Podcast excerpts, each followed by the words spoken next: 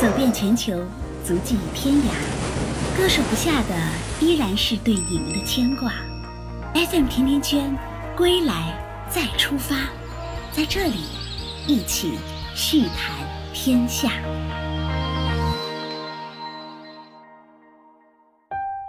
大家好，我是甜甜圈，在二零二一年的月里给大家带来问候。在十二月三十一号的时候，我和美拉拉受邀参加了一场直播分享会。分享了我们在二零二零年里最难忘的一些事儿。五个多小时的直播里，收获了很多的感动。过去的已经过去，记录是为了更加的清楚。希望二零二一年大家一切都好。虽然新年才刚刚开始一周，但是这周里却发生了不少的事儿。所以这一期节目啊，我就想和大家聊聊新年的第一周我们身边的几个关键词：蓝山遇难。口罩强制令，澳航通航。新年刚开始就看到中国女留学生在蓝山遇难，真的很让人难过。那第二件，澳洲政府终于不再纠结的颁发了佩戴口罩的公共政令，并且澳洲警察在新年里开出了第一单罚单。那为什么西人就是不愿意戴口罩呢？要知道，澳洲人上一次被要求在公众场合戴口罩，要追溯到一百零一年前。最后，我会跟大家分享大家期待已久的澳洲通航的消息。先来说说中国留学生的遇难。在一月二日的时候，二十四号的中国女留学生在蓝山峡谷漂流落水，澳洲的女警在营救她的时候也被卷入了漩涡，两人不幸的都遇难了。这事儿呢，还得从上周六说起。他们俩和其他的八个人一起进行了峡谷探险活动。由于大雨，水流湍急，所以这名来自于悉尼内西区的留学生乘坐的皮筏艇被卷入了漩涡里，掉入了水中。而同行的三十九岁的警官凯利为了救他，也被卷入了水中。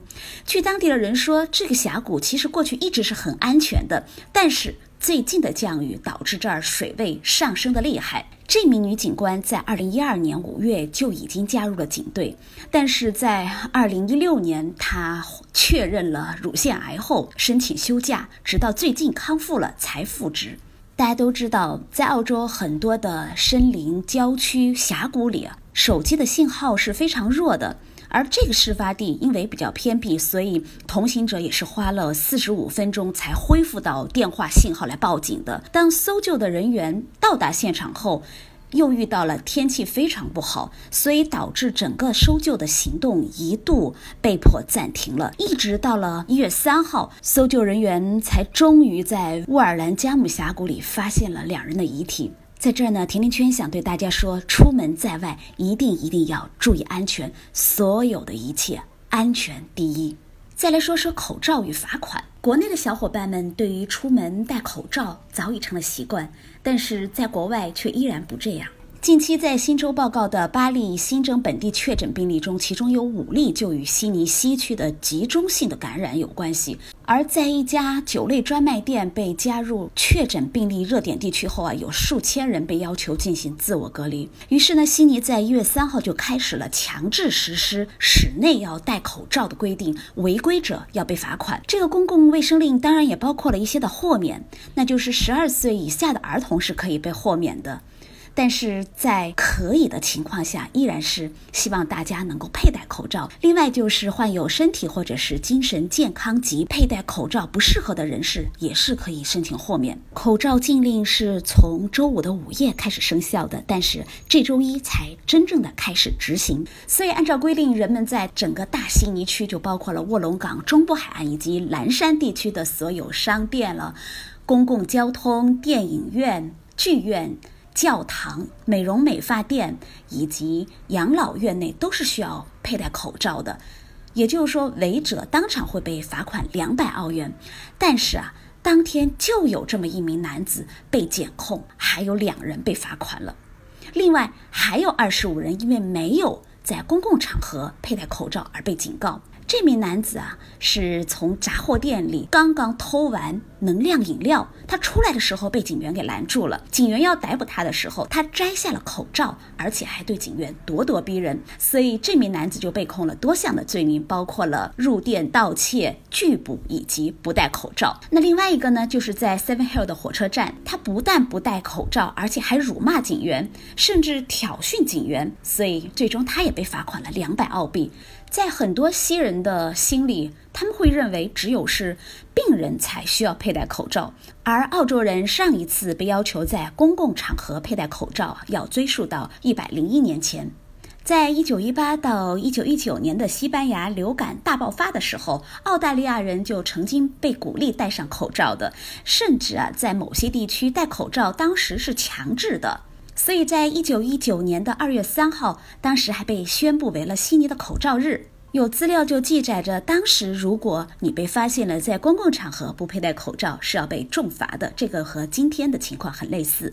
我专门去查了一九一九年的文献资料，在资料里就看到了当时大流感期悉尼的三名打字员佩戴着口罩站在皇家植物园里的照片。而就在前几天，昆州的一家音乐商店就是因为口罩的事儿被差评淹没了。原因是这家店铺最近几天禁止戴口罩的人入内，店家在店铺门口贴了一张很大的标识，上面就写着：“如果你认为自己很脆弱，并且你觉得自己需要戴口罩，那么就不要进入店了。”这一标语在网上被传播开来之后，仅仅的几个小时里，这一家音乐商店的 Facebook 上就已经被。添加了数百条的负面评论。最后，我们再来说一说关于澳航通航的事儿。澳航的国际航班已经基本上停飞了好多个月了，这期间只有少量的撤侨航班在运作着，其他的国际航线全部终止。澳航经过了很长时间的沉寂啊，终于在这两天开始宣传他们的国际航线了。并且表示，在七月份是有望恢复大部分的国际航线，这其中的航线就包括了英国、美国和中国的航班。我特地到澳航的官网查询了一下这几条航线。悉尼飞往中国的航线包括了香港、台北、上海的航班，其中悉尼到上海的价格是七百四十三澳币。而七月份从布里斯班飞往伦敦的往返机票大概是两千澳币，悉尼飞往洛杉矶的往返机票是一千五百澳币。之前澳航是表示，在今年十月份之前都不会恢复美国和英国的航班的，但是随着多种新冠疫苗产量的增加呀，现在澳航恢复的航班大约会提前到七月一号了。我想，其中一个重要的因素啊，是和澳航年度亏损有密切的关联。澳大利亚政府实施的入境限制已经导致了澳航大概有超过八千五百人失业了，而澳航二零一九到二零二零年这一个财年的亏损已经超过了二十亿澳币，整个年度的营收下降了百分之二十一。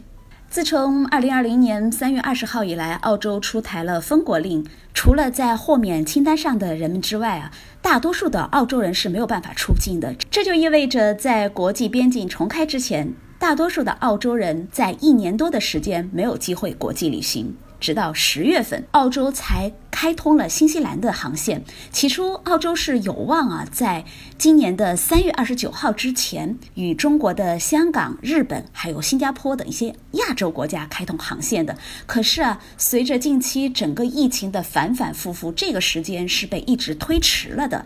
现在终于有希望在七月一号通航了。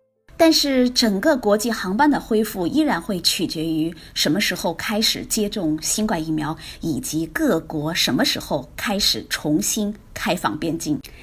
有消息说，长途国际航班可能会要求旅客们先接种疫苗，旅客在登机前还需要接受病毒检测或者是血清检测，而那些与澳洲实施了旅行泡泡的国家也可能被豁免。无论如何，七月一号开通国际航线回国会变得更加的方便。对于数万滞留在国内的留学生们来说，无疑是一个重大的好消息。那我们一起期盼吧。好了，这期节目就到这里了。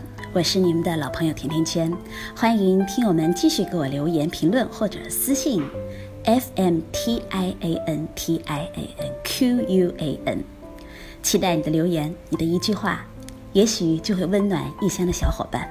我们下期再见。